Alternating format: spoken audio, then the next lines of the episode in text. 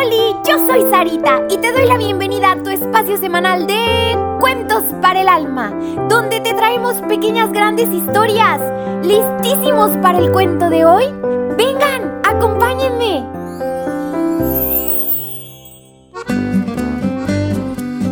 Una enamorada capturada.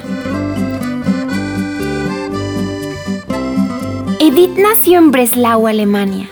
Era la menor de 11 hijos de una familia judía practicante. En 1921, cuando tenía ya 30 años de edad, Edith leyó la historia de la vida de Santa Teresa de Ávila. Ella terminó el libro en una noche. ¡Guau! Es que no puedo parar de leer. Es impactante todo lo que ha hecho esta enamorada mujer. Edith creyó que había encontrado la verdad, así que decidió convertirse al catolicismo. Fue bautizada en 1922. Posteriormente, se convirtió en una hermana carmelita y tomó el nombre de Sor Teresa Benedicta de la Cruz. Ella continuó estudiando, enseñando y escribiendo. Mientras tanto, los nazis estaban llegando al poder en Alemania y ellos perseguían a los judíos. Cuando ya no era seguro para Edith permanecer en Alemania, la comunidad carmelita la trasladó a Holanda. El poder de los nazis continuó creciendo y Edith fue capturada junto a su hermana Rosa. Fueron llevadas a un campo de prisioneros y las mataron una semana después. Antes de la muerte de Edith, ella trató de consolar a la gente junto a ella, especialmente a los niñitos.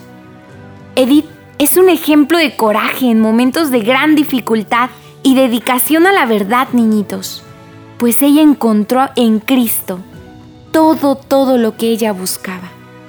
Ella ayudó y cuidó de aquellos a su alrededor. Estaba dispuesta a morir por y con el pueblo judío en el momento de su detención, le dijo a su hermana, Rosa, ven, vayamos por nuestro pueblo.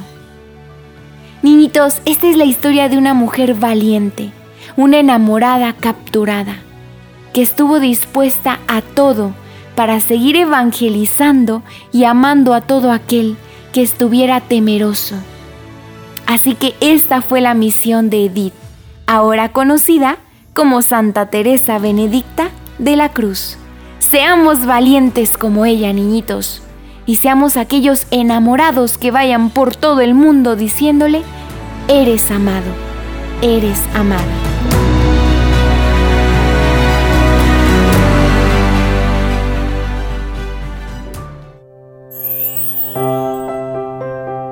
Ahora bien, niñito, ¿qué te hace pensar y hacer esta pequeña gran historia? ¿A poco no nos deja muchísimo para reflexionar?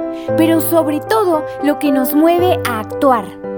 Niñito, acuérdate de decirle a tu papi o a tu mami que le den seguir para que cada semana ya aparezcan los cuentos de manera automática. Y también por favor comparte este programa con todos tus amiguitos, tus vecinos y hasta con tus primos. Te espero la próxima semana con un nuevo cuento. Que Dios te bendiga muchísimo.